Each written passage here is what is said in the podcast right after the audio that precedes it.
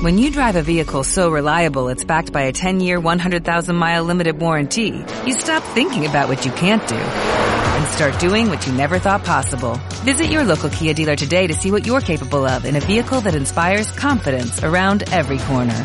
Kia, movement that inspires. Call 800-333-4KIA for details. Always drive safely. Limited inventory available. Warranties include 10-year 100,000-mile powertrain and 5-year 60,000-mile basic. Warranties are limited. See retailer for details. Hola a todo el mundo. Esto es Vivir con FSHD, el podcast que intentará que aprendamos a convivir día a día con la distrofia facioescapulohumeral. ¿Qué es la distrofia facioescapulohumeral o FSHD? Una enfermedad neuromuscular degenerativa que convierte a cada persona que afecta en superhéroes sin capa. Superhéroes sin capa. Yo soy Neftali Cabrero, un afectado más con el objetivo de disfrutar cada día pase lo que pase y aprendiendo de todo aquel o aquella que esté dispuesto a enseñarme. Gracias por venir y espero que disfrutes. Muy buenas.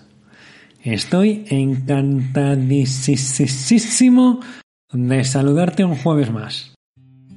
Estoy muy contento con la buena acogida que ha tenido el episodio de la semana pasada sobre mi experiencia con la fisioterapia. La verdad que habéis sido varias personas las que me habéis escrito por diferentes vías, tanto afectados como no afectados, para darme vuestras impresiones. Si no lo has escuchado, a lo mejor te interesa buscarlo y darle a añadir a la cola o botón similar en la plataforma que estés para escucharlo después, cuando acabe ya este.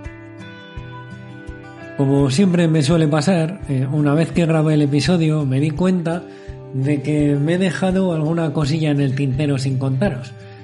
Es lo que ocurre cuando tratas de contar de memoria una historia documentándote solo con tus recuerdos. Dicen que lo que recuerdas sobre algo que ha pasado es en realidad lo que has conseguido recordar la última vez que has intentado recordar ese algo. Por eso, una situación que has vivido con otra persona, que con el paso de los años tratáis de recordarla, cuando lo estáis haciendo os dais cuenta de que las versiones que tenéis sobre esa experiencia difieren un poco. Pueden tener cosas en común, pero seguramente muchas variaciones. ¿No te ha pasado nunca? Estoy seguro de que sí, a mí me ha pasado mil veces, vamos. Y cuando pasa esto, cuando llegamos a estas situaciones con otra persona, ¿cuál es la versión correcta? ¿Cómo saberlo a ciencia cierta? Al final estas situaciones acaban con una discusión en el buen sentido de la palabra, intentando explicar quién tiene ese recuerdo más nítido, que en realidad no es nada objetivo, así que normalmente se tiende a dejar la discusión en tablas. No me quiero liar más con esto, pero la verdad es que es algo que me intriga mucho y que me hace reflexionar porque me hace pensar que nuestra memoria pues no es tan fiel a la realidad como solemos pensar. No es una base de datos con vídeos grabados en el mismo momento a la que podamos acudir cuando queramos o cuando necesitamos, sino que es una cinta de película en blanco que se va grabando poco a poco y no con lo que ocurre verídicamente o literalmente, sino con cómo hace sentirnos eso que ocurre. Piénsalo bien. Y es que además, cada vez que ponemos otra vez esa cinta, depende de cómo nos sintamos en ese momento, es posible que grabemos alguna cosa encima. No sé si has visto la serie Black Mirror, si no lo has hecho, te la recomiendo, la puedes ver en Netflix. Esa serie la verdad que es que me encanta porque trata siempre de enseñarnos qué es lo que puede pasar en caso de que utilicemos mal la tecnología. Y lo peor es que acierta con muchas cosas, por eso recomiendo verlo. En uno de los capítulos, y prometo no hacerte mucho spoiler, existe en la sociedad un aparatito que la gente tiene implantado en el cerebro que permite acceder a tus recuerdos y proyectarlos incluso en una pantalla. Y bueno, no te avanzo más, es el tercer capítulo de la primera temporada. puedes verlos salteados, ¿vale? No, no guardan una línea temporal. Puedes ver el 1, luego el 3 y luego el 2. En la primera temporada solo tiene 3 capítulos. ¿Te imaginas algo así? Pues la verdad que parece muy guay, suena muy bien, pero es que la cosa no acaba bien. Es un final agridulce. Pero bueno, te recomiendo que lo veas. Con todo esto en realidad no, no quiero decirte nada ni sacar una moraleja de ello siquiera. Me doy por satisfecho si he conseguido que ahora estés dándole vueltas a todo esto y te han entrado ganas de ver el capítulo de Black Mirror. Si es así, cuéntamelo en Twitter o de la forma que quieras. Al final del episodio de hoy te voy a dar todas mis formas de contacto para que me lo cuentes. Hay una cosa que sí que me gustaría que prestaras mucha atención porque me ha costado un poco llegar a esta decisión. Como ves, con todas estas reflexiones o disertaciones que hago antes de, de cada episodio, pues soy una persona que me gusta darle vueltas a las cosas, mm, no en el mal sentido de crearme paranoias tóxicas innecesarias, sino que me gusta reflexionar sobre cada momento de mi vida o sobre lo que siento en el momento y sobre lo que me gustaría sentir en un futuro. Hay un refrán que me gusta mucho que dice que quien mucho abarca, poco aprieta. Lo que quiere decir que, bueno, seguro que lo entiendes perfectamente porque tengo la audiencia más inteligente del planeta, es que quien intenta hacer muchas cosas no va a poder hacer ninguna bien. Y no quiero que me pase esto. Este podcast se ha convertido en algo muy importante en mi vida me está aportando tanto que cada episodio lo hago cada vez con más ilusión y siempre intento mejorarlo un poco. Cada día un poquito más. Y eso al final lleva bastante tiempo. Quiero ser sincero contigo como te lo he dicho desde el principio, así que te lo cuento sin tapujos. Grabar cada episodio me lleva a dedicar a día de hoy más o menos unas 10 horas en total a la semana. Sin contar lo que pasa en Twitter intentando contactar con gente que no conoce el podcast y enseñárselo, que eso la verdad es que también lleva mucho tiempo.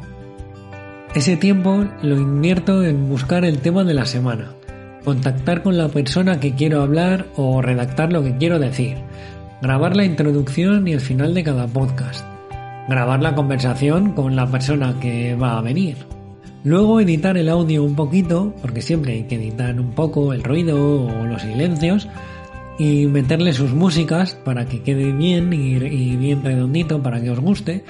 Y bueno, pues las correcciones de volumen que haya que hacer.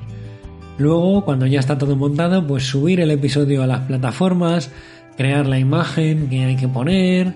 Eh, bueno, pues para alguien que no es profesional en el tema como yo, que soy amateur, tengo algún conocimiento, pero no soy profesional para nada. Y, no te lo voy a negar, soy un poco tiquismiquis. Mm, tiene que quedar tal y como me lo imagino o lo más cerca posible, si no, no me gusta, no me quedo a gusto.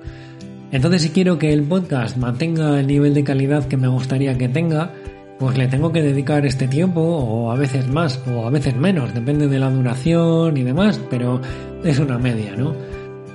Es que no sé hacerlo de otra forma, entonces pues tiene que ser así. Y la cosa es que también hay otras cosas que me requieren tiempo en mi día a día, como mi trabajo, hacer ejercicio, ir al fisio, las tareas de casa.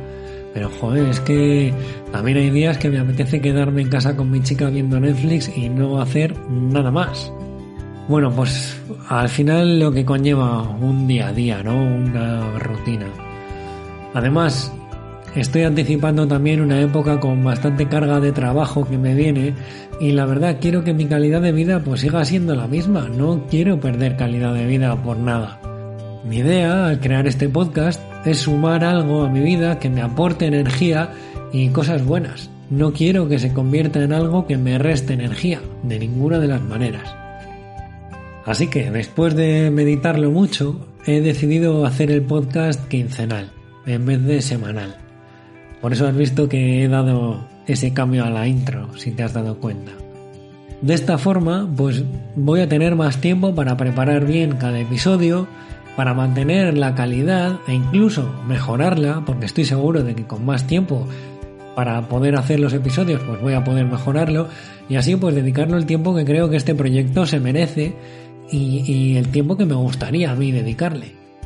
Dicho lo cual, la semana que viene ya no habrá episodio, pero ojo que en la siguiente sí, esto no es una despedida, ni muchísimo menos, ¿eh? eso que conste, que quede bien clarito, que no te vas a librar de mí tan fácil. Solo es una decisión que tengo que tomar ahora para poder prometerte que esto va a seguir hasta que no me queden fuerzas, o hasta que haya una cura y este podcast ya no tenga sentido, que ojalá que llegue antes la segunda.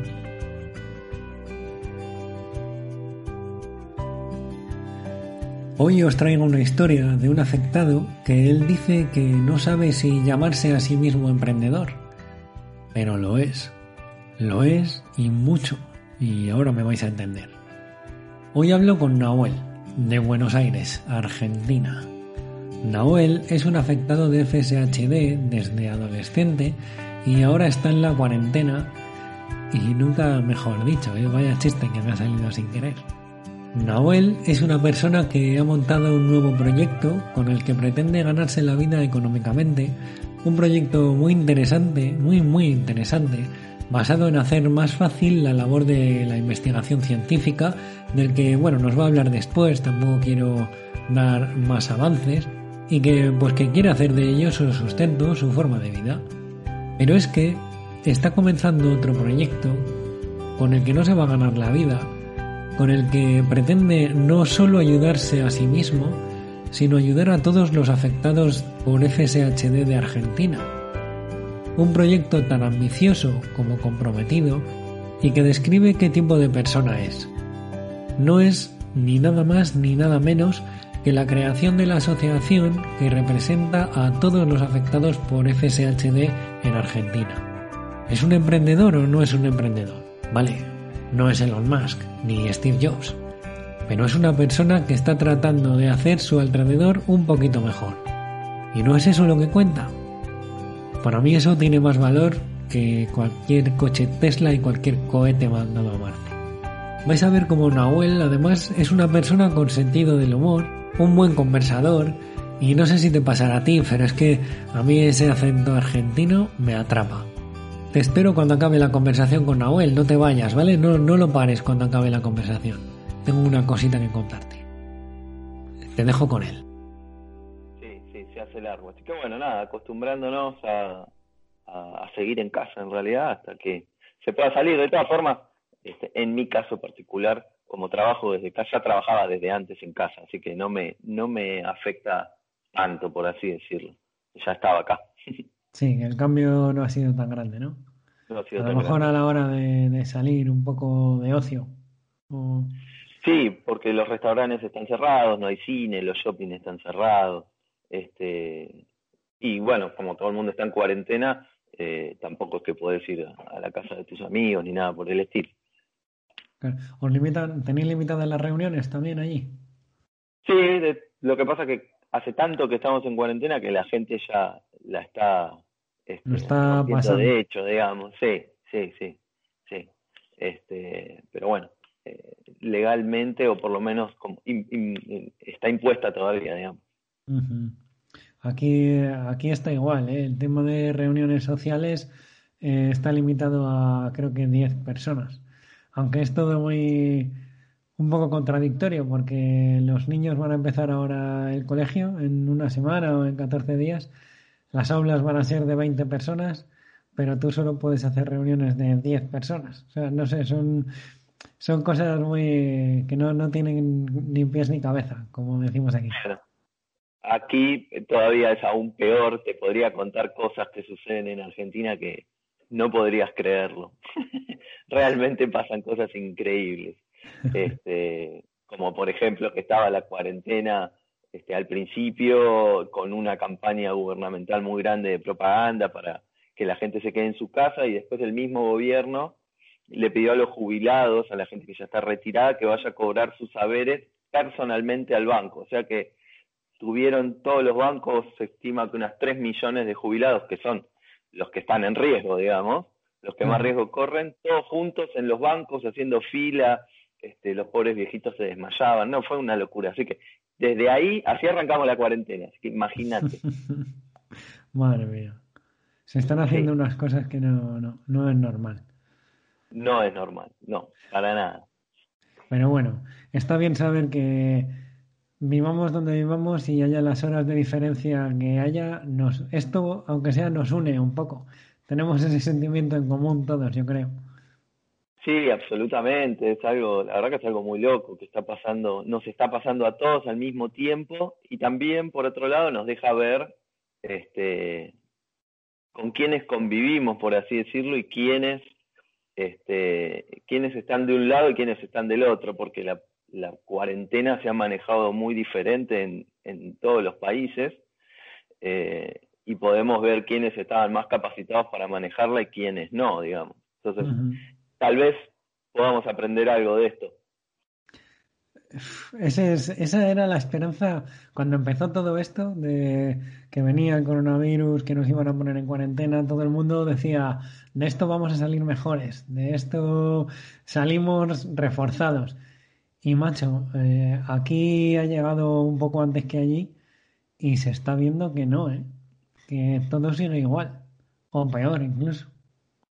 Sí, absolutamente. No conozco ese, es el, sentimiento que tengo yo. pero aquí en Argentina claramente se han expuesto todas las cosas que, que uno ya sabe, pero que cuando lamentablemente cuando te acostumbras pasan a ser parte de la normalidad y ya no no se habla demasiado porque es lo que pasa todos los días. Esto volvió a traer a la luz todo lo mal que estábamos y lo complicado y peligroso que puede ser, sobre todo cuando pasan estos acontecimientos este, tan, tan, locos, digamos, no y tan masivos.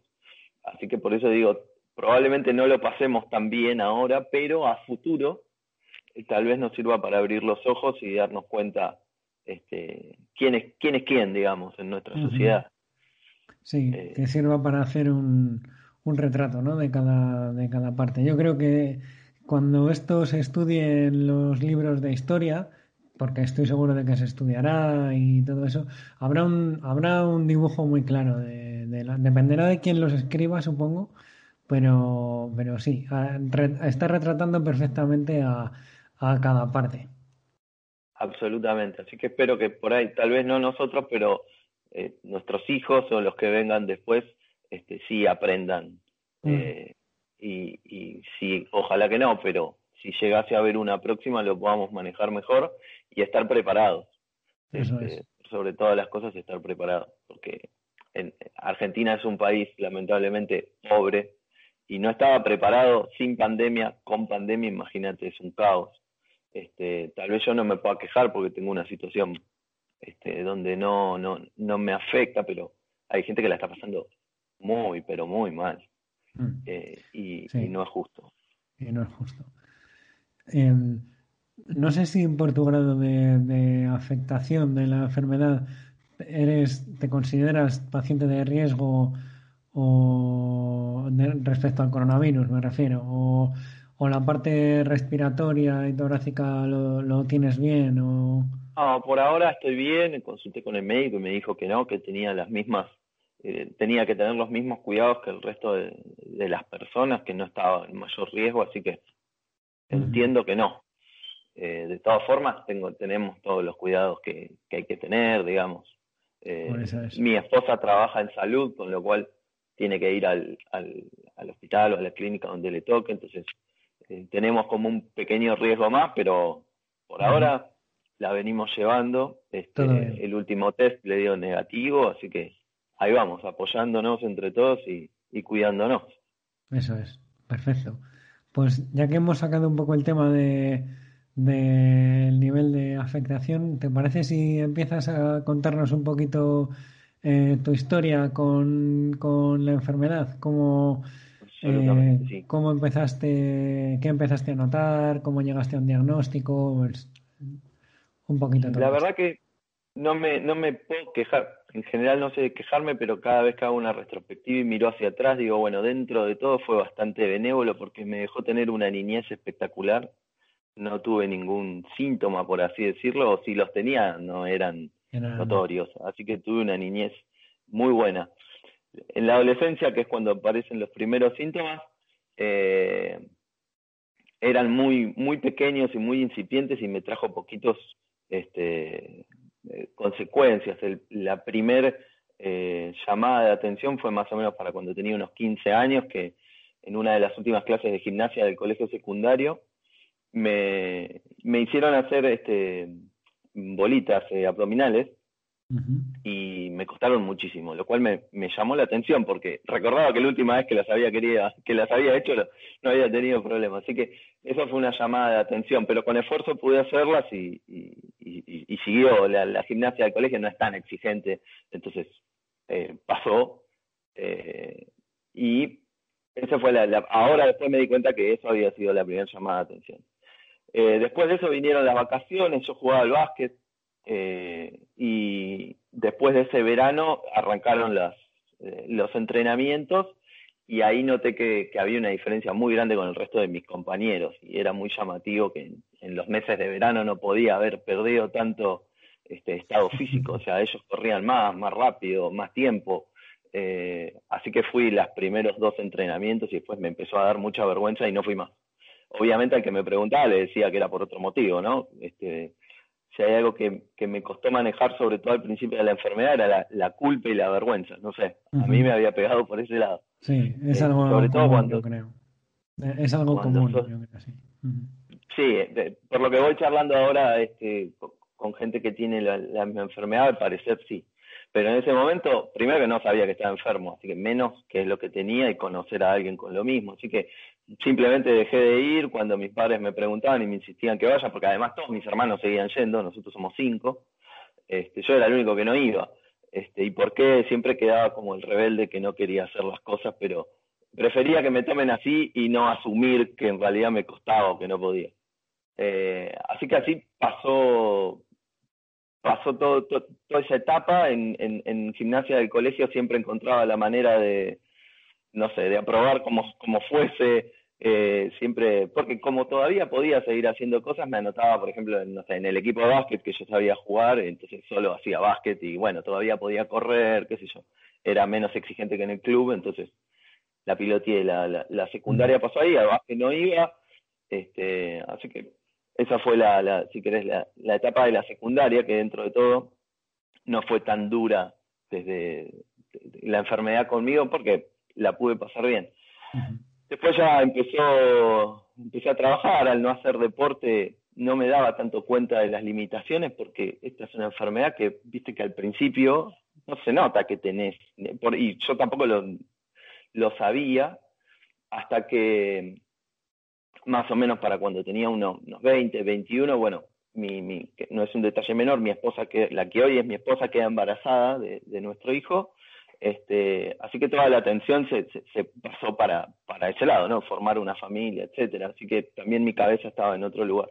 Pero recuerdo que estaba yendo a trabajar y tuve que correr, no sé si era el tren, para alcanzar el tren e ir a trabajar y me costó, pero yo quería correr y solo podía trotar, digamos. Iba despacio, como en un sueño. Así que ahí eh, me volvieron todas las alarmas de nuevo. Eh, mal no recuerdo, le, comenté a, Ingrid, que es mi esposa, y me dijo, bueno, vamos al médico a ver qué te dice. Fuimos, este, por supuesto que nos atendió, quien nos atendió no era un neurólogo, era una médica, la, primera que te ataja cuando llegas, y me dijo que era por falta de estado físico, que empezara a hacer deporte de nuevo, que, bueno, este, le, le hicimos casos, así duró un tiempo, yo este, por eso digo, manejar la culpa, me empecé a sentir culpable, que era culpa mía, ¿viste? internamente te sentís que sos, este, bueno, será porque soy un vago, porque no hago nada, Me, me, ponía mal.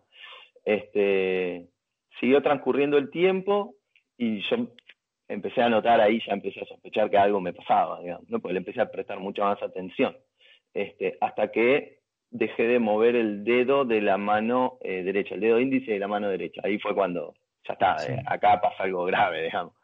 Este, no lo comenté demasiado, me acuerdo que fui a ver a un, a un neurólogo por mi cuenta, o bueno, medio que intenté manejarlo por mi cuenta, pero no quería preocupar a, ni, ni a quien, a Ingrid, digamos, a mi esposa, que recién había nacido el, nene, ni a mis padres, ni a mis hermanos. Así que al principio de, esto lo, lo, encaré solo. Me acuerdo que fui al, al neurólogo, a ICIDI con un neurólogo, él me manda a hacer este, el electromiograma, eh, que se hacía, bueno, no fue en el mismo día, ¿no? Fue en otro día, te lo tenías que ir a hacer, después a los días irlo a buscar, entonces él me dijo que cuando lo tuviese, ni bien me lo daban, lo, lo vuelvo a ir a ver. Entonces recuerdo que fue un, un invierno, porque era el día que voy a buscar el, el resultado del, del electromiograma, era aquí en Argentina era el día del amigo, así que me lo acuerdo muy bien. Fui a buscarlo, pero me hicieron mucho tiempo esperar para darme el resultado del, del, estudio. Así que para cuando me lo dieron, el médico ya se estaba retirando y fue muy rudo conmigo cuando lo fui a ver, eh, porque se lo fui a llevar y me, trató muy mal, me dijo, o yo estaba muy sensible, no sé, pero recuerdo que me, dijo como esto que te pasa es muy grave, no te lo puedes tomar así de la ligera, tenés que venir temprano. En realidad me habían hecho esperar más de la cuenta, así que para mí fue terrible porque yo estaba muy asustado, muy mal, recuerdo que salí de la, de la clínica y, y, no aguanté y me fui a la vuelta a, a, llorar, literalmente. Y digo que era el día del amigo y me acuerdo muy bien porque esas cosas que tiene la vida, pasaban dos de mis amigos que iban a mi casa a saludarme por el día del amigo y me vieron ahí desconsolado.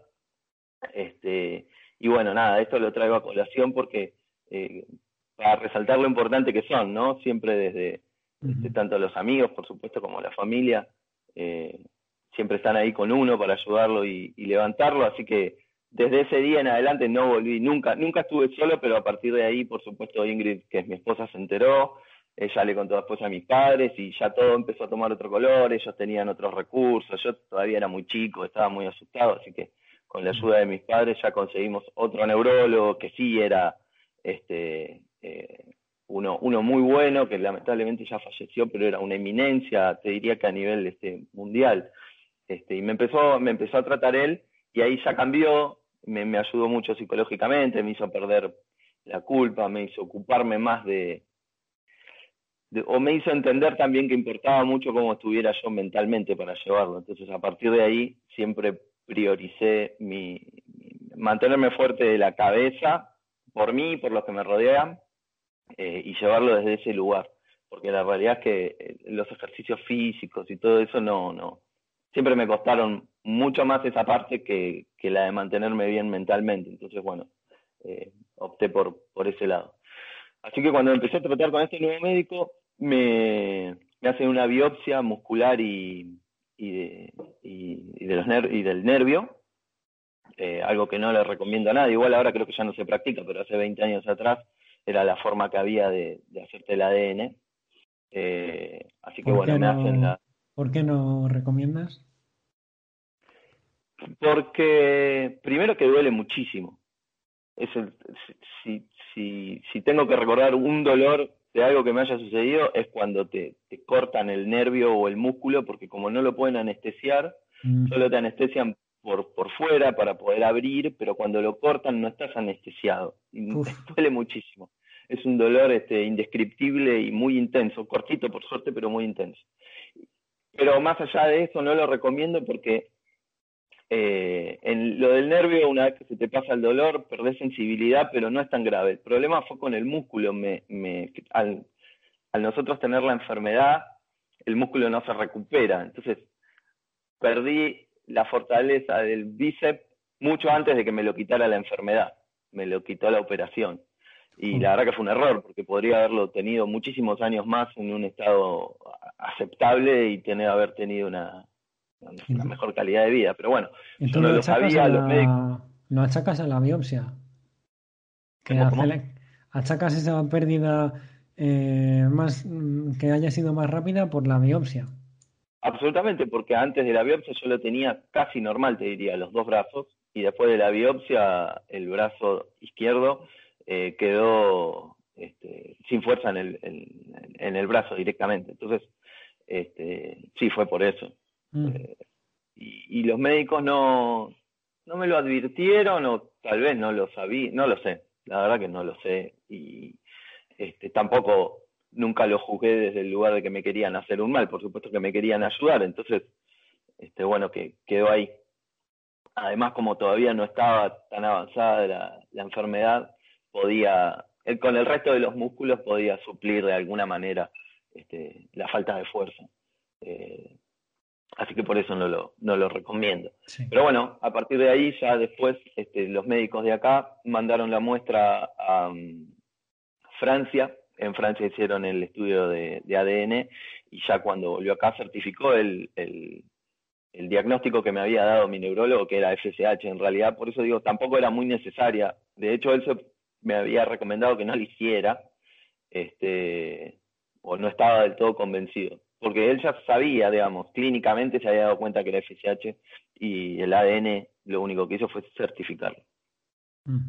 Eh, pero bueno, más o menos para ese entonces yo tenía unos 22, 23 años ya. Eh, me empezaron a dar corticoides, bueno, una serie de, medicamentos que... ¿Corticoides? ¿Para, ¿Para qué? Bueno, la, explicación médica no te la sabría dar, tiene que ver con la inflamación del, del, de, la, de las fibras de los músculos. De todas formas, no estaba, nadie estaba muy seguro de que, de que hiciera bien. Por, por lo que aprendí después, cada escuela médica, por así decirlo, tiene como su librito. Acá en Latinoamérica, probablemente en Argentina nada más se daba corticoides y otra serie de medicamentos, pero después me enteré que en Estados Unidos no daban nada, por ejemplo, en Canadá tampoco, pero tampoco decían que estaba mal eh, dar corticoides, sino que eran diferentes formas de encarar la, la enfermedad. En mi caso fue con los corticoides. Los tomé durante mucho tiempo hasta que eh, pues te los van sacando de a poco y, y, después ya por decisión propia, muchos años después igual, eh, decidí no tomar más ningún tipo de medicamento y seguir como, como estaba porque me, me había, en un viaje había podido ir a ver a un médico en Boston y ahí me explicaron que ellos no daban ningún medicamento, que hacían un seguimiento clínico nada más. Este, me pareció más sano para mí si no sabemos que me está haciendo nada y yo no veía que ningún, no le podía atribuir ninguna mejora ni nada a ninguno de los medicamentos que estaba tomando. Así que eh, los dejé de tomar y, al día de hoy no tomo, no estoy tomando nada. ¿Y no notaste ningún tipo de cambio de nada? No, porque la, como la enfermedad siempre evoluciona, siempre va hacia adelante. La duda queda si fue más despacio o no, pero tampoco tenemos manera de saberlo. Este, Así que no, no sabría decirte si fueron, se me hicieron bien o me hicieron mal, la verdad no lo, no lo sé, pero como este, opté por, por, bueno, dejar de tomar cosas que no supiera si me estaban haciendo bien o no, viste, no sé, este, las, las dejé de tomar y, y así, y así estoy desde ya hace bastante tiempo que no tomo nada, te diría unos 10 años y parecería que evolucionó de la, con la misma velocidad que venía evolucionando. Tampoco es que. Bueno, al menos yo lo veo una visión un poco más saludable para, para tu cuerpo. No sé si habrá sido más rápido o más despacio, pero el hecho de no meterte medicamentos a diario, pues yo creo que es, que es bueno para ti, sea lo que sea. Absolutamente, así lo pensé yo también. Entonces, este, así, así fue. Y mm, respecto, continuando con la historia, después, todo eso fue en, mi, en, en, mis, en mis 20, digamos, ¿no? O sea, que entre los 20 y los 30 eh, la, la, manejé también, siempre tratando de estar bien, bien de la cabeza. El, el, mi nene era chiquito, entonces eso siempre te ayuda un montón, tener una familia, una esposa que te ayuda, que te banca, un, nene chiquito que te distrae donde enfocas toda esta energía. Así que en esa etapa de mi vida me enfoqué directamente en ellos me refugié en ellos, en mis amigos, en mi familia, en mis hermanos, eh, mucho en mi trabajo, por suerte me, siempre me gustó lo que hice y entonces empecé la facultad, bueno, en ese periodo la terminé, me iba bien en el trabajo, no, no me puedo quejar, sacando eh, de, ir a jugar a la pelota o hacer tenis o cosas que sí hacían la gente de mi edad, eh, después estuvo todo bien, lo único que hice fue concentrarme o enfocarme siempre en, el, en la mitad del vaso lleno, digamos, que es lo que sí tenía y sí podía hacer. Este, así que ah, estuvo, estuvo bien, no me puedo dejar, estuvo, estuvo, toda esa etapa estuvo muy buena.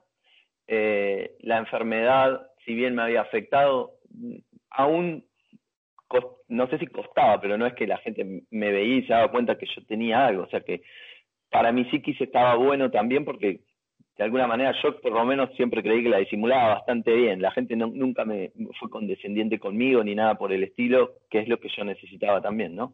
Tú sentías que este, pasabas desapercibido, ¿no? No había miradas raras ni, ni nada por el estilo. Pues eso no, no, no, por lo menos lo sentía así. Si las había, yo no me daba cuenta o me convencía de que no estaban, no lo sé.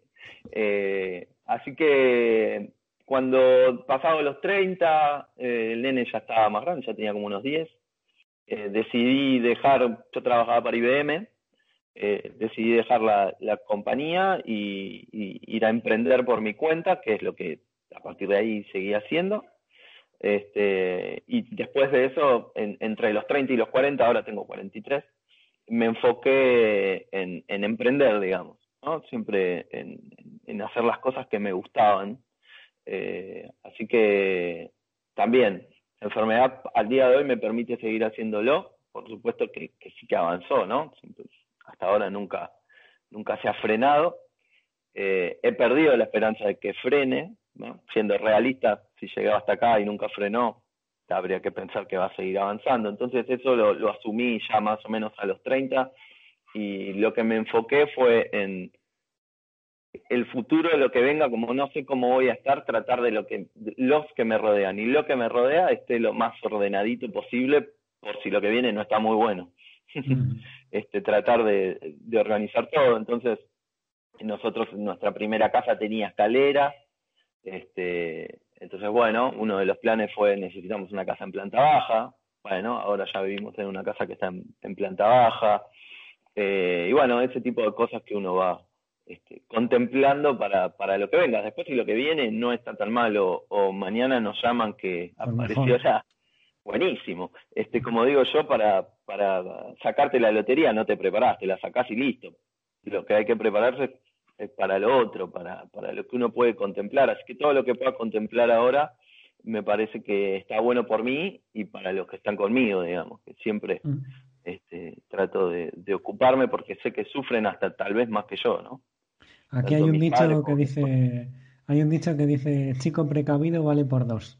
Así que está muy bien. Lo que, o sea, pensar como tú creo que, que es un, un gran avance y que mentalmente eh, te, te, ayuda mucho más a, dejarte a, dejarte abierto a lo que venga sin, sin intentar planificarlo.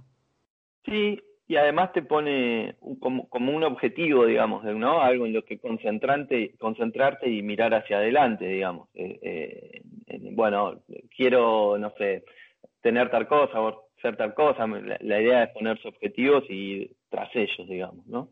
este, así que mi vida de alguna manera o mi mente está un poco organizada así y mis proyectos como eh, también siempre, siempre tienen como, como un objetivo final que me permitan este, este, un futuro mejor, digamos, para mí, para, para la familia. ¿A qué, ¿A qué te dedicas? Yo soy analista de sistemas. Me dedico, o sea, soy programador, este, no sé si, si me puedo, siempre este, no sé si me puedo catalogar como emprendedor porque a los emprendedores que yo admiro son tanto, tanto, tanto más exitosos que yo que me da vergüenza decir que yo soy emprendedor, pero sí que soy una persona que va para adelante, que se pone objetivos y trata de cumplirlos, digamos. Si tienes tu este propio proyecto, yo creo que sí que se te puede catalogar como emprendedor. A lo mejor todavía no te puedes comparar con Steve Jobs o con el emprendedor que, que sea tu referencia, pero bueno, el, paso, el primer paso está dado. El, primer paso está dado, así es. Este, así que ahora sí estoy con, un proyecto que tiene que ver con la, con la medicina, que es para eh, ayudar a los las instituciones eh, investigadoras, universidades y compañías farmacéuticas que están haciendo investigaciones este, a través de los clinical trials que se llaman. Nosotros desarrollamos una plataforma que les permite llevar adelante de, una manera mucho más cómoda, ágil y ordenada estos clinical trials.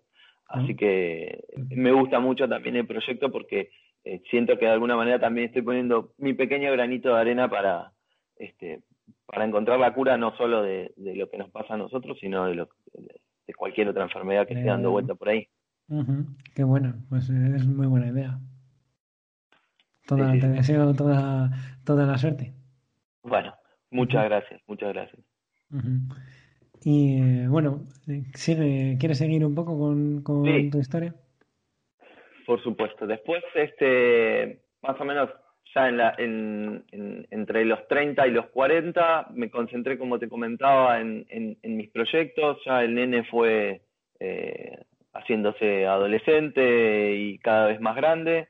Eh, y, cada vez empecé a ir menos al médico también, porque noté que eh, no había mucho para, para, hacer, no tenía mucho sentido ni ir cada seis meses, ni, o sea que después empecé a ir una vez por año y ya después por ahí cada dos, porque es como que vas a, charlar de la vida, cosa que a mí me encantaba, este, pero después cuando, cuando mi médico, como era un señor grande, después dejó de atender y ya después este, este, se nos fue, digamos, eh, no, no di con un médico que me que, cumpliera todas mis expectativas, porque la vara había quedado muy alta. La verdad que el doctor Chica, si alguien está escuchando y lo conocía, sabe de lo que estoy hablando.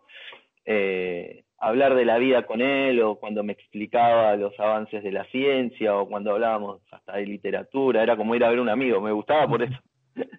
Qué importante es eso, ¿verdad? A la hora de, de encontrar un médico, un profesional con el que eh, con el que, te lleva a llevar tu caso, es, creo que es importantísimo encontrar ese feeling, ¿no? esa buena relación entre, entre los dos. Para mí fue muy importante. Yo no sé si él, eh, o si yo se lo logré transmitir las, las últimas veces que lo vi, que ya se lo notaba, que estaba, que estaba grande, eh, lo mucho que me ayudó a mí desde lo psicológico, porque a veces yo he sido muy cruel con él. Este, no, no desde, ser irrespetuoso, pero sí desde los planteos que le hacía, porque muchas veces me agarraba a mí de alguna manera enojado, este, no sé si enojado con la vida, con la enfermedad o lo que fuese, entonces le hacía planteamientos como si él tuviese la culpa o fuese quien debía darme una respuesta. Este, pero siempre encontraba la manera de hacerme entender y de ver este, el lado positivo. Eh, así que le estoy muy, muy agradecido. Sí, yo tenía una relación este, excelente con él y, disfrutaba mucho ir a verlo, aun cuando nunca tenía este, una buena noticia, por así decirlo, porque no es que eh, al principio iba con una esperanza de que me dijera, bueno, hay tal tratamiento, se puede hacer tal cosa, después ya con el tiempo te das cuenta que no, este, pero siempre encontraba la, manera de, salir de ahí de alguna manera con, con, ánimo, con buen ánimo por lo, por lo que viniera, digamos. Así que sí, la conexión con el, con, con el doctor, con el médico, con quien te lleva es fundamental, mm. definitivamente. Eh, intenté también al principio, sobre todo, porque cuando eh, uno no conoce, eh, sobre todo mis, padres y mi esposa estaban, tenían mucho miedo, yo también, ¿no? No, no digo que no. Este, insistieron con que comience con, con, con, una psicóloga, ¿no? Con un tratamiento psicológico. Así que durante creo que un año o dos fui, estuve con una psicóloga, eh, pero después convenimos con la psicóloga que estaba todo bien, no sé, cómo que... Y no fui más. Fui al principio y después no. Sí, aparentemente no. Eh, bueno, eso creo, que es, creo que es muy buena señal, que porque siempre, siempre he pensado que todos alguna vez necesitaríamos un paso por el psicólogo. Tengas enfermedad o no tengas enfermedad. Simplemente un, un testeo, ¿no? Y, el hecho de que haya sido y hayáis quedado los dos, que no hace falta que vengas más, es buena señal. Sí, y yo era de los que creía que, que no eran tan útiles, ¿no?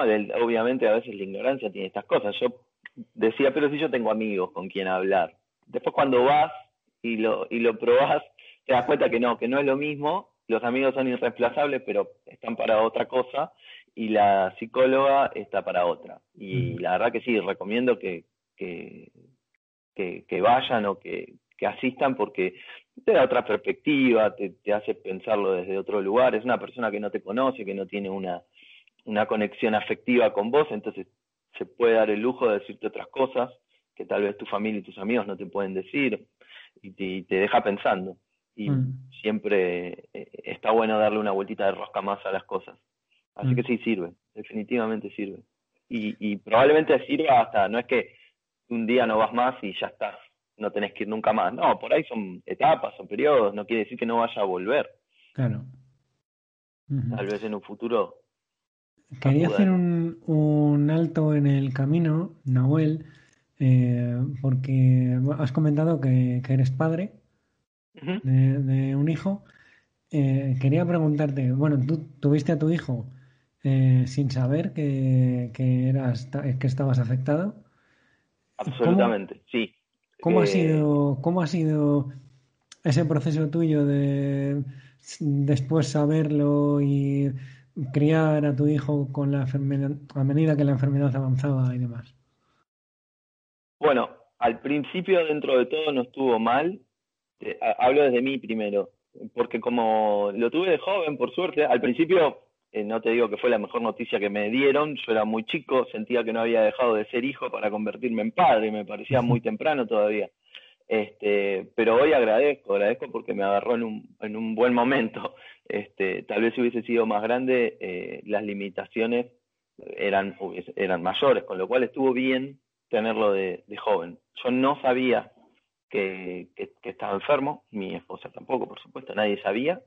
Eh, y, y las, sí, por ejemplo, no sé, si algunas cosas no sé, no le pude enseñar a andar en bicicleta, por ejemplo, porque como había que correr al lado de la bici, este, pero bueno, igual aprendió a andar en bicicleta, le enseñó a una amiga, este, después con mi hermano, así que eh, nada, viste, siempre le encontrás la vuelta, pero estuvo bueno tenerlo de, joven. Después la incógnita siempre fue si él tenía lo mismo o no. Este, y como, el, eh, como es normal en esta enfermedad, cuando son chiquitos no lo expresan, vos no te das cuenta, Así que siempre le tuvimos un ojo encima desde muy pequeño. Eh, fue una, discusión, por así decirlo, pero sí de un intercambio de opiniones siempre entre mi médico, mi esposa y yo, si era conveniente hacerle el ADN al nene o no cuando era chiquito para saber si lo tenía o no. Eh, tanto el doctor Zika como yo siempre opinamos de que era mejor no hacérselo para no estigmatizarlo, porque a veces la enfermedad vos podés tenerla, pero es tan leve que que no te molesta, hay gente que tiene esa suerte. Este, entonces, eh, si, eh, que nos dijeran que lo tuviese, tal vez lo estigmatizaba y nosotros lo, lo hubiésemos empezado a sobrecuidar cuando no era tan conveniente. Así que, eh, por supuesto, mi esposa, y siempre lo entendí, ¿no? Se lo quería hacer al estudio, ella siempre quiso saberlo. Pero bueno, logramos siempre llevarlo hasta hace no muy poco que se lo terminó haciendo ya cuando él era mayor porque tuve un episodio eh, en el cual me preocupé, pensé que ya está, dije yo, lo tiene, ya él tenía 18, más o menos, 19. Eh, me dijo, me empezó a hacer preguntas sobre la enfermedad, cosa que una vez sola habíamos charlado cuando era muy chiquitito, muy, muy chiquito, que me preguntó, papi, ¿vos estás enfermo? Yo le dije que sí, y él me dijo, ¿a vos te duele? Mm. Y yo dije, no, y él me dijo, ah, bueno, yo solo quería saber si te dolía. Fue la única vez que me preguntó por la enfermedad cuando era muy, muy pequeña. Y después a partir de ahí nunca, nunca fue el centro de nuestras vidas. Yo intenté siempre que sea solo mi centro, no el de los demás, aunque probablemente lo sea, eh, pero siempre, bueno, tratar de llevarla como, bueno, ya está, vamos para adelante. Pero bueno, cuando él ya tenía unos 18, me, me, me, me, empezó a hacer preguntas, cómo me había comenzado la enfermedad, qué había sentido, y entonces le pregunté, ¿qué te pasa? me dijo no porque no puedo mover un pie y ahí me, me preocupé, realmente no me, quería tirar bajo el tren, sinceramente, este, porque una cosa es cuando te pasa a vos, digamos, cuando como si te pasa a vos, está, sabes cómo lo manejás, aparte ya soy un hombre grande, ya sé que lo manejo, pero cuando le pasa a un hijo, por eso entiendo lo que sufre mi mamá, cuando te, le, pasa a un hijo, así que ahí me, nos preocupamos muchísimo eh, lo llevamos obviamente al médico, le hicieron un montón de estudios, eh, hasta que finalmente le hacemos el ADN, ya hoy no es como hace 20 años, lo, lo hacían acá en Argentina, fue bastante rápido, tampoco era tan caro, así que este, después terminó siendo que era un episodio de estrés porque había terminado, o se lo adjudicamos al episodio de estrés que había terminado secundaria y estaba empezando universidad y este, eso probablemente le trajo algún tipo de pico de estrés. Y el ADN dio negativo, así que podemos decir que no lo tiene. Eh, viste que hay un 50% de chances de que tus hijos lo tengan o no. Por suerte la moneda de este lado cayó, esta vez cayó del lado correcto y no, no lo tiene, el piecito lo recuperó y sigue, está siguiendo su vida normal. Y, y bueno, así que no tiene nada. Muy bien, pues me alegro muchísimo. por ti y eh, por tu hijo. Absolutamente, y por mi, y por mi esposa, que no sabes también. Por tu esposa, sí, me lo imagino. Eh, y después sí fue una decisión de vida no tener más hijos, eso sí fue duro, eh, porque cuando me enteré que tenía la enfermedad y, las, y, la, son tan grandes las chances de que un hijo de uno lo tenga que decidimos, o yo más que nada, decidí que no, que no, no quería seguir este, expandiendo, por decirlo así, o contribuyendo con este, con, esta enfermedad que se siga este, dispersando, digamos. Así que sí, eso fue duro, sobre todo para, para mi mujer. eh, pero bueno, son decisiones de vida, si tengo razón o no, o si está bien o no. No, yo creo que sí, entiendo para los que le parece que no, pero es una decisión que has tomado de tu vida y que hay que respetar. Exactamente. Así que desde ese lado sí, no, no, no estuvo tan bueno. Creo que hubiera estado bueno tener más hijos, pero no está bueno lo que se sufre. Lo, lo viví por unas semanas eh, y es tan intenso ese dolor que sigo pensando que estuvo bien no, no poner en riesgo a más gente. Eh, tampoco quiero andar mucho más en, en este tema porque imagino que no, que no es fácil para ti eh, hablar de ello. Pero no, no valorasteis en algún momento el, la fecundación in vitro o, o terapias parecidas que, que se están dando ahora? Sí, las, las, lo hemos charlado, lo hemos evaluado, pero nunca terminaron de, de, de, prender, por así decir, en, en nosotros, en, en, que ese era el camino correcto, o por, la, o por lo menos en mí. Eh, uh -huh. No sé, tampoco son temas muy complejos porque eh, vos podés decir algo que puede ofender a otra persona también. Entonces, eh, no sé, a nosotros o a mí particularmente me pareció que, que ya, nos, ya nos habíamos jugado todas las fichas con, con Nenu, que es nuestro hijo, que es divino, que es una persona increíble, y que ya nos habíamos dado ese gustazo enorme que te da la vida de ser padres y que, que bueno, hasta acá, hasta acá estábamos bien. Y bueno, y así fue. Pues ya está. Uh -huh. Bueno, yo que sepas que me alegro mucho, me alegro mucho por ti y por la familia que, que has creado. Creo que que habéis sido unos valientes y que lo habéis afrontado perfectamente, por lo que se está viendo. Muchas gracias. Eh, vale, si quieres continuamos un poco. Eh, ya tenías, bueno, habíamos llegado a que a que tenías unos 30, 30 y algún uh -huh. años, ¿no? Eh, sí. Te dejo ahí. Después, lo que la enfermedad sí siguió continuando y me empezó, me, me, siguió trayendo nuevas dificultades, por así decirlo, pero ante cada dificultad se me ocurría una, una forma diferente de encararlo, digamos. La primera siempre fue no ponerme mal o permitirme ponerme mal, pero al principio de cada una de las cosas nuevas que te va pasando, porque lo que tiene esta enfermedad que es como pasito a pasito, digamos al principio caminas de una manera, después te afecta, no sé, si puedes levantar o no el pie, entonces te tenés que acostumbrar a caminar de esa manera de nuevo, después te afecta, no sé, que te cueste subir escaleras, después bajarlas, bueno, entonces a cada una de las nuevas dificultades, o sea, el mal tiempo buena cara, digamos, siempre intentando sacarla adelante eh, y haciendo realmente, siempre intentando hacer lo que me gusta. Espero no haber sido demasiado egoísta, si encaré siempre las cosas que me gustaban. He tenido, y reconozco, eh, a veces actitudes egoístas. Recuerdo una vez, este, hace unos años atrás, le dije a mi esposa Ingrid eh, que teníamos una reunión, eh, no una reunión, un día de campo con un, con un cliente o algo así. Este, que nos invitaban a pasar este, un día de campo, era a varios kilómetros de acá de Buenos Aires, ¿no? A, es un lugar que se llama Chascomús, está a unos 120 kilómetros. Entonces, que teníamos que salir muy temprano de la mañana, etc. Nos, nos, fuimos con el auto este, y en realidad no la estaba llevando a una reunión de este, ni a ningún tipo de día de campo, la estaba llevando a una pista de, de aterrizaje de, ¿cómo es? De tipo un helipuerto, un, de, de, así de aviones, porque me iba a tirar en paracaídas. Este, y yo no le había querido contar este, porque me iba a decir que no y me iba a convencer de que no me tirara, que era peligroso, así que se enteró cuando llegamos este, y se enojó bastante, te puedo decir. Eh, pero me terminé tirando en paracaídas y estuvo buenísimo. Este, pero no me quería perder la oportunidad porque ya lo había pospuesto tantas veces y, y, y, y, digo, voy a esperar tanto que cuando lo quiera hacer no voy a poder porque ya realmente no voy a poder. Entonces, este, agarré y, lo hice y me tiré, por eso digo que siempre opté por, este, por hacer las cosas que me gustan y alguna vez pude haber sido e-, egoísta y lo reconozco absolutamente.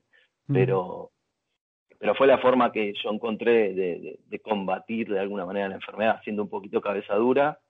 Y de romper este, esa barrera y esa limitación que hay de decir, yo esto lo voy a hacer porque lo voy a hacer y ya está. Exacto, exacto. Y ahí, así que eh, siempre lo, encaré desde ese lugar.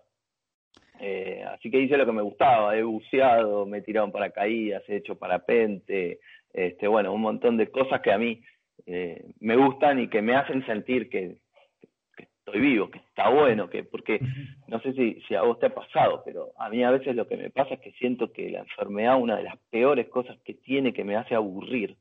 Mm. en el sentido de que, no sé, yo veo a mis amigos que van a jugar a la pelota o juegan al tenis o eh, hacen, no sé, juegan al golf eh, y, yo no.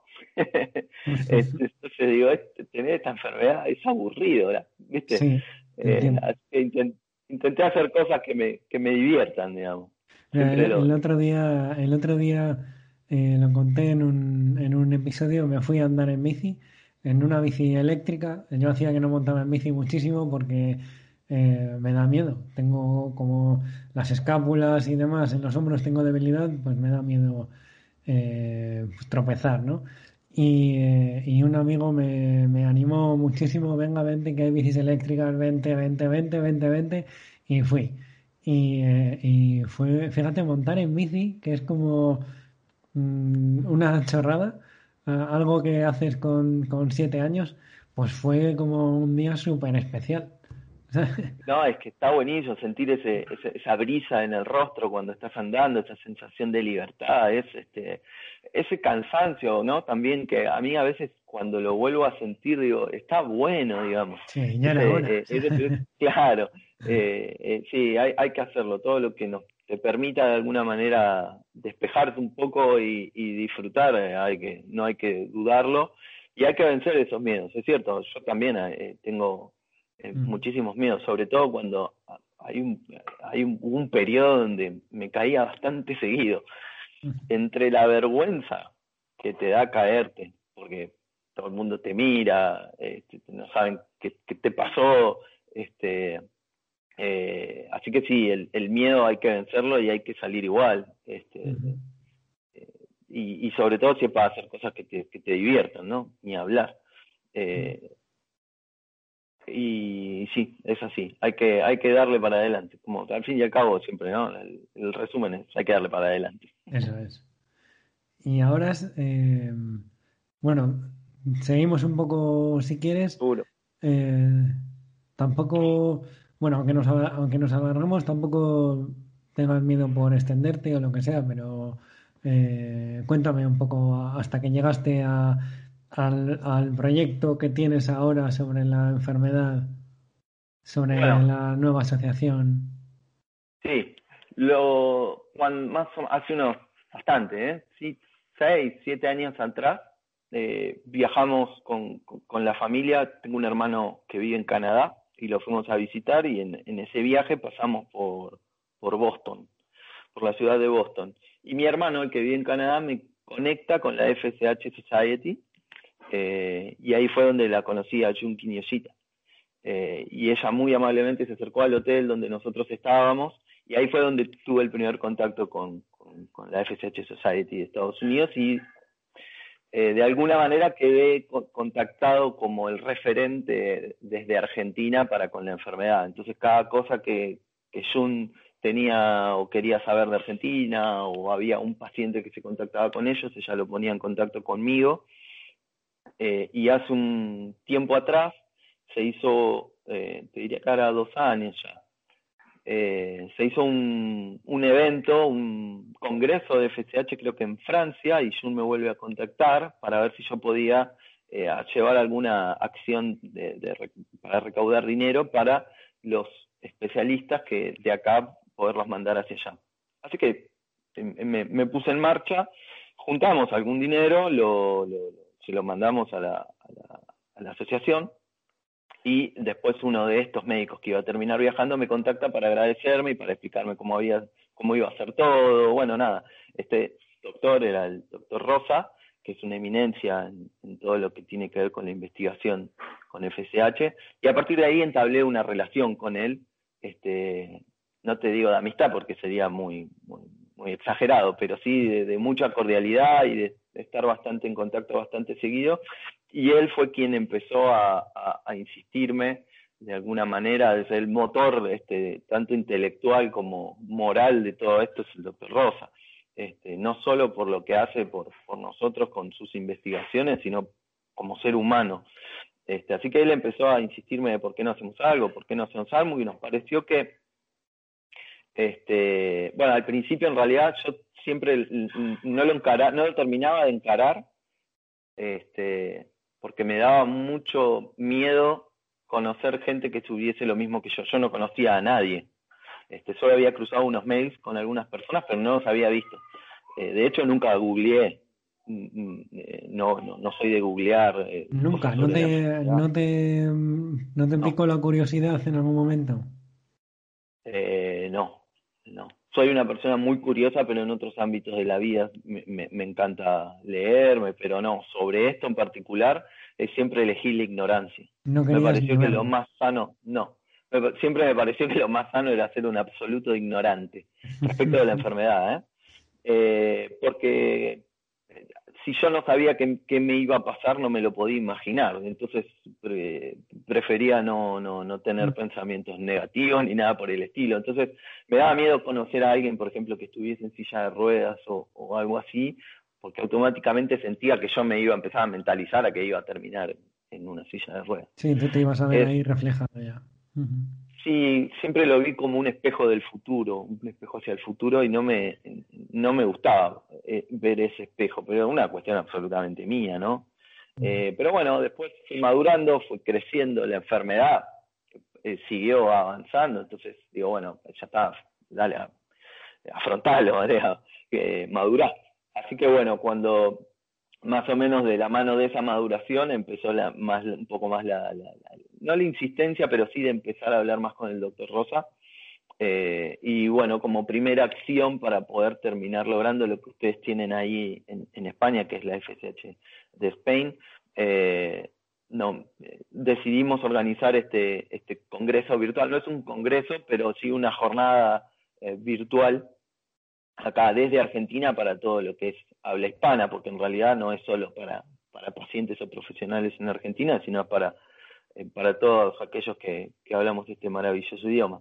Eh, así que empezamos con él primero a, ver quién podía llegar a, estar presente, qué temas se podían llegar a tratar, eh, cómo podía ser la dinámica del evento, así que lo pensamos un par de meses y hoy ya cada vez falta menos para el evento. Él, a través de él conseguimos este, tres profesionales de, primerísimo nivel, más él, o sea, cuatro profesionales eh, investigadores y, una este, licenciada, creo que es en kinesiología, no sé si, si es el mismo, eh, se llama igual en Chile, pero es de Chile, este, que, que se encarga más de la parte física, que también eh, accedió a participar a través del doctor Rosa, la, licenciada Elvia, el doctor Harper de, Estados Unidos, eh, el doctor Urtiz Berea de Francia y bueno, y el doctor Rosa. Cada uno va a, tocar una temática diferente, desde eh, una explicación de cómo y por qué se produce esta enfermedad,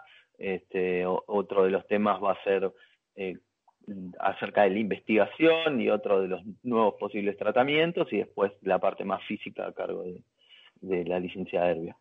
Y eh, con mensajes de aliento tanto desde España a través de, Manuel, eh, otra, otra Héctor Uretti, que es otro, eh, un miembro fundador de otra asociación muy similar este, de atrofia espinal, que nos va a contar su experiencia y por qué es importante, digamos, que nos juntemos y tengamos nuestra propia este, fuerza, digamos, para, para luchar contra esto. Y después un mensaje también así de, saludos y de aliento desde Estados Unidos por parte de, eh, de Mark Stone, que es el presidente de la FCH Society. Así que esas son este, las temáticas que vamos a encarar, siempre con el fin de divulgar este, lo que tiene que ver con, con esta enfermedad, tanto desde la parte científica para los espectadores, digamos, con una formación profesional, como para nosotros los pacientes y, y, los familiares, este, para que entendamos un, un poco más y, y, también que sepamos y, veamos esa, esa luz al final del camino por la cantidad de gente realmente que está trabajando para que nosotros tengamos una mejor calidad de vida y, ¿por qué no?, este, una cura. Yo creo que no sé cuán lejos puede estar, no, no, no tengo la capacidad de, de poder saberlo, pero sí veo el esfuerzo que se hace y la cantidad de gente que está preocupada este, o ocupada eh, en esto y creo que sí que va a llegar y si ojalá sea para nosotros y si no será para, para nuestros hijos, pero creo que lo vamos a lograr definitivamente. Por cosas que se leen, eh, parece que cada vez está más cerca, ¿verdad? Parece que ha habido un, un avance tremendo en cuestión de, muy pocos años. Sí, es, es evidente que, que, la tecnología avanza no solo en nuestros celulares, digamos, con nuestros teléfonos móviles, que es lo que tenemos a mano, sino en todos los ámbitos. Y por suerte la genética eh, es uno de ellos. Y entiendo, y lo van a explicar mejor, por supuesto, el 26 de septiembre, este, los profesionales, pero entiendo que, que va por ahí con de la mano de estas nuevas tecnologías, este, como CRISP, que es, bueno, nada, voy, voy a decir una burrada, así que vamos a dejar mejor que ellos lo expliquen pero, pero tengo fe de que, de que las van a poder implementar en, en, en estas investigaciones y en estos estudios y que nos van a ayudar, no, no tengo duda de eso. Entonces, recapitulando un poco, eh, habéis organizado un evento eh, con cuatro profesionales eh, que son eminencias en el sector en investigando sobre FSHD, eh, que van a tocar cada uno una rama eh, será el día 26 de septiembre, que es sábado, si no me equivoco. Es sábado, exacto. A las 10 eh, de la mañana, hora argentina, que es... Hora eh, argentina, que son las 15... No, las 5... No, las 15 en España. Son 5 horas más, si no me equivoco. son las 3 de la tarde en España. Y para, para poder verlo, ¿qué, ¿qué hay que hacer?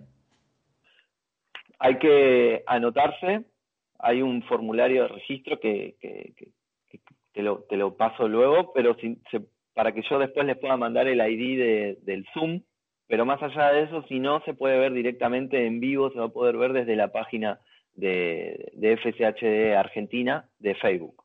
Lo ah, vamos a transmitir bueno. también en vivo por ahí. Qué bueno, de todas este... formas pondré los dos enlaces, de, el de el formulario que mandas para apuntarse como el Facebook de FSH Argentina en las notas del programa para que, para que lo puedan localizar rápidamente.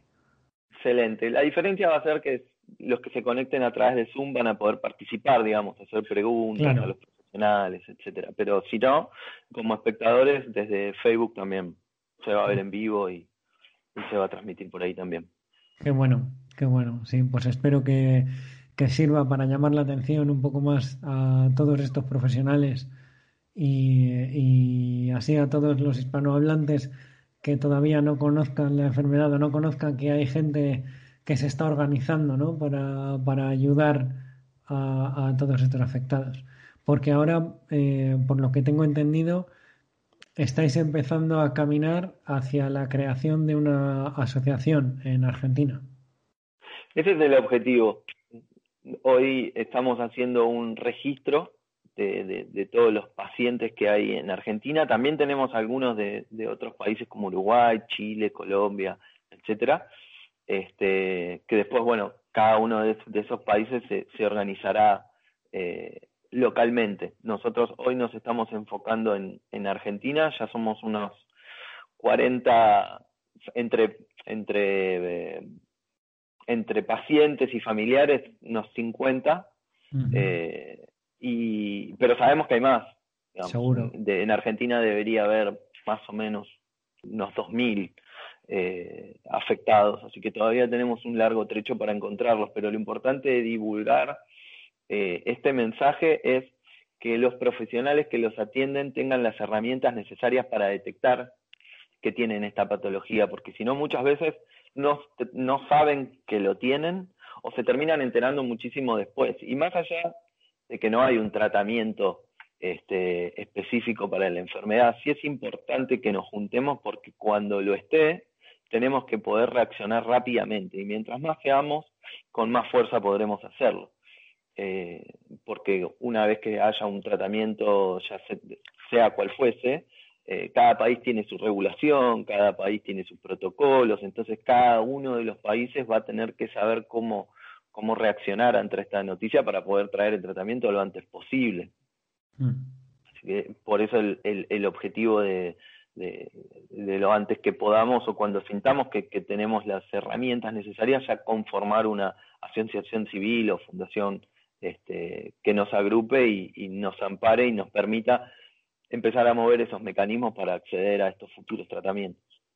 ¿Cómo son? No sé si has empezado a investigar ya un poco cómo es eh, la labor para crear allí la asociación. ¿Es un proceso duro? ¿Es un proceso que hay flexibilidad? O...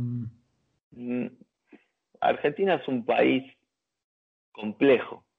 Eh, tiene muchísima burocracia, más de la que uno desearía este, así que se necesita tiempo y esfuerzo para hacerlo. Eh, pero somos argentinos y ya lo sabemos, o sea que no nos asusta. Eh, no es que viene, viene alguien de Suiza y dice, y esto es muy difícil, no, nosotros, nosotros estamos acá y ya sabemos cómo es y sabemos que, que, va, que va a costar o que es lo habitual aquí, eh, pero no es algo que sale de, en un periquete, digamos, no es algo rápido, pero si le pones ganas y, y, te organizás, lo, lo, sacamos adelante. eh, pero sí, tiene, tiene sus, sus cositas. Bueno, pues poco a poco, despacito y con buena letra, como decimos aquí. Y no sé si allí también decís ese. Sí, sí, sí, sí. Y seguro que. Yo estoy seguro de que este evento que habéis organizado va a ser un, un punto clave. Sí, yo creo que sí. Sí, porque nos demuestra que si nos juntamos podemos hacer cosas que están buenas. Mm. Este, un evento de esta, de esta categoría creo que lo, nos puede llegar a dar ese ánimo y darnos cuenta de que estamos para, para mucho y que si nos juntamos le podemos, lo podemos lograr. Mm. Sí, sí, sí, sí. Aparte se han sumado a través de esto, se han sumado nuevos, nuevos registros no solo para el evento, sino como, como pacientes, digamos. no he visto el último número, pero eh, voy viendo que se van sumando este, nuevos pacientes de, Argentina. Así que cuando hagamos el recuento total seremos más que antes y espero que después del evento seamos aún más este, y, empezar a detectar dentro de toda esa comunidad a todas las personas que tienen el tiempo y las ganas de, de sumarse este, a la causa, digamos, ¿no? Porque a veces no todo el mundo tiene, eh, tiene no, digo ganas, pero viste, te tiene que agarrar en un buen momento, con tiempo, con energía. Entonces, bueno, tengo que juntar ese grupito fundador este, de gente con tiempo y, y, energía y me parece que después de este evento vamos a terminar conformando ese equipo. Seguro que sí. Luego hay que ser consciente de que cada uno pues tiene sus fases. Esto es algo que hemos hablado muchas veces aquí, que cada uno tiene su, está en, en una etapa de su vida en la que o, no quieres ver o te apetece ver pero de espectador o ya le das un pasito adelante y, ya empiezas a, colaborar.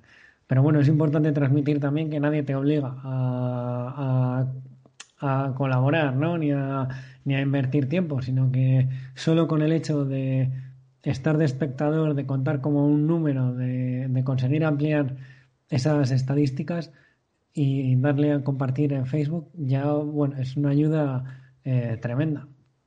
Absolutamente. Todo suma y querer estar ya es el, es el primer granito de arena.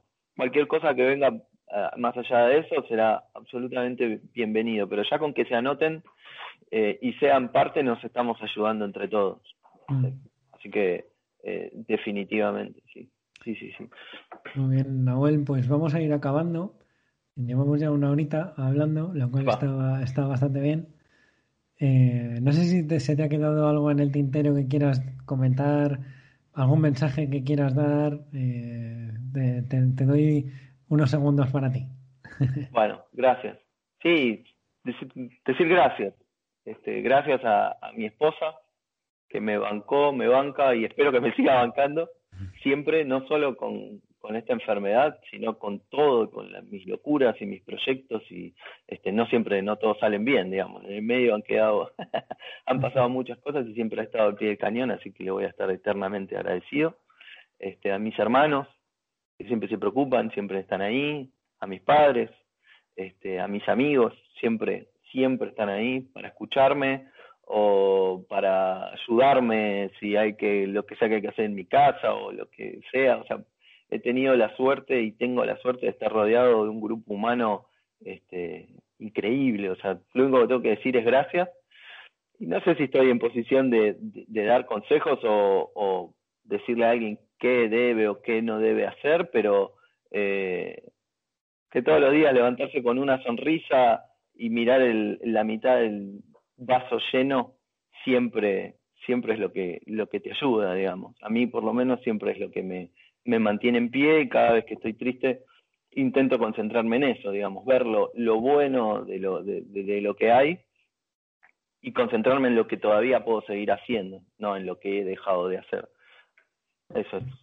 El, Qué bueno, Pues muchas gracias por este mensaje de, de ánimo y de motivación. Bueno, bueno, gracias a ti por esta oportunidad, gracias este, por tu llamado, por tu cordialidad. Te agradezco muchísimo, Estalí.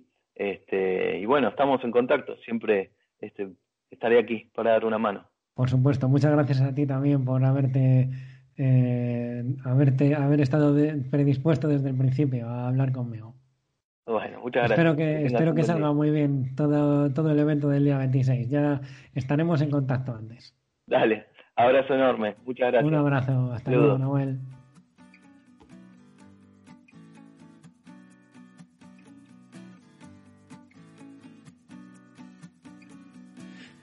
Y hasta aquí mi charla con Nahuel el emprendedor.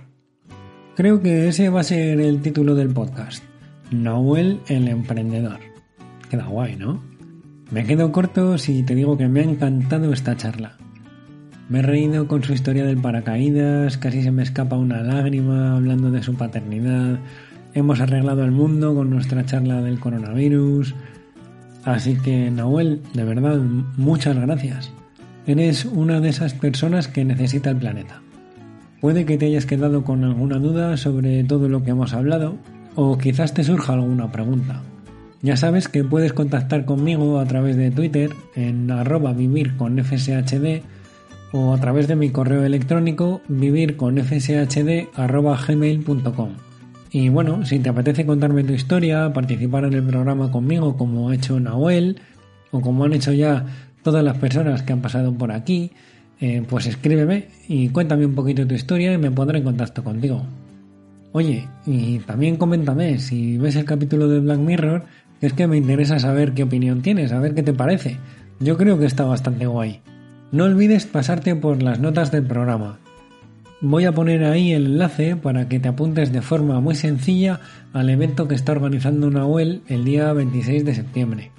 Estoy seguro de que va a marcar un antes y un después en la historia de la FSHD en Argentina. Y como siempre te digo, comparte este episodio con quien creas que le puede ayudar. Nos vemos en dos semanas. Adiós.